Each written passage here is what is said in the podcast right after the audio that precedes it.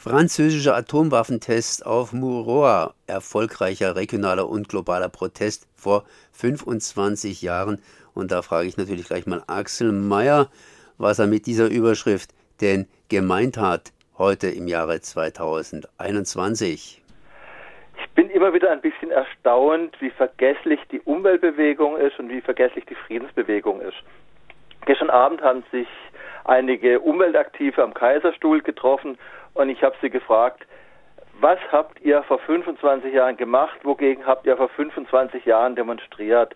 Und dann waren alle am Überlegen, Fessenheim oder irgendwas mit einem Atomunfall, aber keiner wusste, um was es ging. Und das ist einfach so typisch für unsere Szene.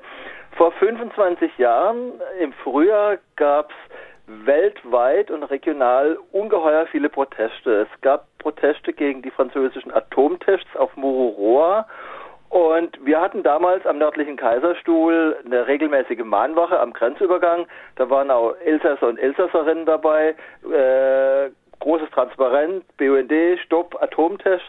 Und es gab damals Aktionen in Freiburg, in Colmar, in Mulhouse, in Straßburg. Und äh, das, was vorhergegangen war, war natürlich verheerend, diese enorm vielen Atomtests.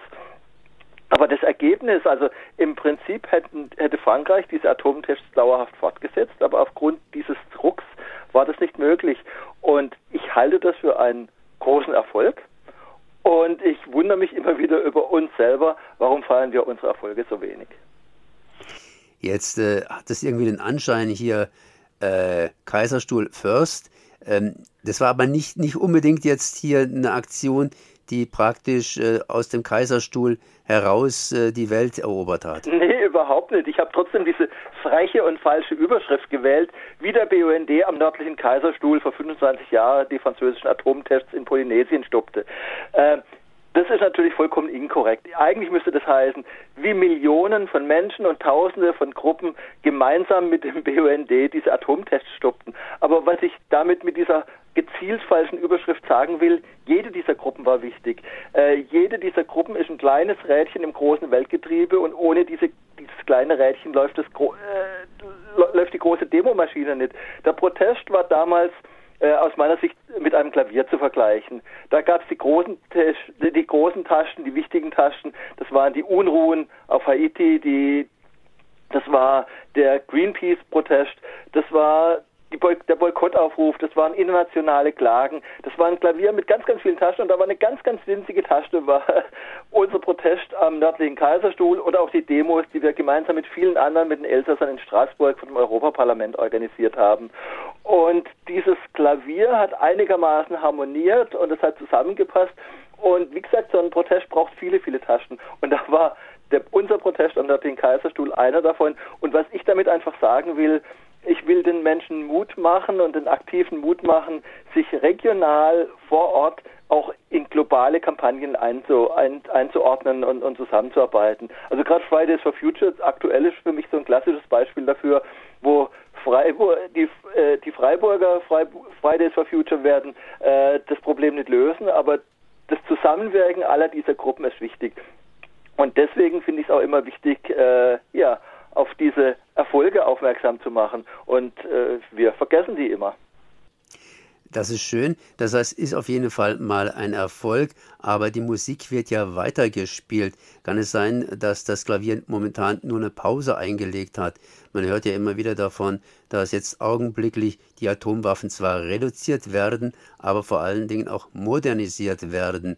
Und damit geht ganz einfach das Ganze weiter und man hat entsprechende Forschungen verlagert, was natürlich vielleicht ganz positiv ist, dass man nicht mehr forscht, indem man kurzerhand oberirdisch Atombomben testzündet. Also wie gesagt, erstmal das, dass diese Tests so nicht mehr stattfinden, ist schon mal für sich ein großer Erfolg, weil damals hatten ja äh, vor den Franzosen noch die, die Großmächte, die UdSSR und Amerika hatten wahnsinnig viele Tests gemacht. Da wurde ungefähr, ungeheuer viel Radioaktivität freigesetzt. Da sind weltweit Tausende, wenn nicht Zehntausende von Menschen gestorben. Äh, es waren Kolonialverbrechen, also gerade auf Mururoa, das waren Kolonialverbrechen eigentlich der Kolonialmacht Frankreich. Und dass das gestoppt werden konnte, ist ein objektiver, messbarer Erfolg für die Menschen auf diesem Planeten und für Natur und Umwelt. Unabhängig davon besteht die Gefahr der Atomwaffen weiterhin und es gibt weiterhin viel zu tun. Also ich denke immer an die Atomwaffen, die amerikanischen Atomwaffen, die in Deutschland lagern, in Büchel, was die Mehrzahl der Bevölkerung absolut verdrängt hat, oder die Tatsache, dass zwar sich im Moment die Zahl der, Atomspreng der atomaren Sprengköpfe reduziert, aber dass die im Prinzip sozusagen technisch optimiert und verbessert werden. Es gibt immer noch die Möglichkeit, mit Atomwaffen einen Overkill auszulösen, das heißt also mit einem Atomkrieg alle Menschen auf dieser Welt zu töten. Und deswegen gibt es noch viele Aufgaben für die Umwelt und für die Friedensbewegung. Muss man nicht einfach aufrüsten? Ich meine, Russland gab ja im Jahre 2020 61 Milliarden Euro aus für, nee, Dollar, Dollar, 61 Milliarden Dollar aus für die Rüstung. Ja, und die NATO gab weit über 1000 Milliarden für die Rüstung aus. Also es ist unglaublich im Moment gerade, wie, äh, ja, wie, wie insbesondere, muss man sagen, im Westen aufgerüstet wird, wie wir in einen neuen Kalten Krieg stolpern, äh, wie wir uns immer stärker nach Osten ausdehnen äh, und wie uns gleichzeitig der Eindruck erweckt wird in den öffentlich-rechtlichen Medien und in der Medienlandschaft in Deutschland generell, wir wären unterrüstet. Also ich finde, im Moment gerade gäbe es für die Friedensbewegung ungeheuer viel zu tun. Und ich denke aber auch, die Friedensbewegung wäre effizienter und könnte besser wirken, wenn sie ihre alten Erfolge ab und zu auch mal betonen würde. Jetzt gibt es ein paar neue Erfolge. Zum Beispiel hat sich Freiburg dem Icon-Appell äh, angeschlossen, dem Städteappell gegen Atomrüstung, äh, schon bereits vor drei Jahren. Und äh, Mülheim ist gerade dabei, sich dem entsprechenden Appell anzuschließen. Das sind natürlich nur Appelle von Städten, nicht von Ländern. Hältst du davon was? Ach, der Städteappell ist gut, der ist nützlich, aber das ist, wie gesagt, an einem neuen Klavier nur eine Taste. Äh, wir bräuchten eigentlich einen wesentlich stärkeren Druck gegen Aufrüstung, gegen Atomwaffen. Äh, und da ist es gut und nützlich, dass sich äh, die Städte bewegen und dass es da solche Appelle gibt, die mühsam durchgesetzt werden.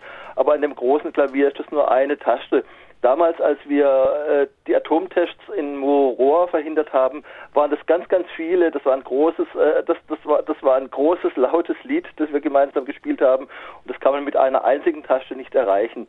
Ich bin im Moment ein bisschen erstaunt, dass, äh, ja, dass, dass, dass wir äh, uns so, dass, dass wir so wenig betonen, äh, beispielsweise, dass sich unsere Befürchtungen in Afghanistan bestätigt haben. Vor 20 Jahren haben wir gesagt, dieser Krieg in Afghanistan ist nicht gewinnbar. Wir müssten da andere Pro Lösungen angehen. Äh, der, die Terroranschläge am 11. September wurden nicht von äh, von äh, Afghanistan ausgelöst, sondern sie wurden im Prinzip von saudischen Staatsbürgern ausgelöst. Von dort kamen auch die Finanzen. Äh, Im Prinzip alles, was die Friedensbewegung vor 20 Jahren zum Thema Afghanistan gesagt hat, hat sich jetzt bewahrheitet. Und ab und zu sollten wir das einfach auch laut und deutlich sagen.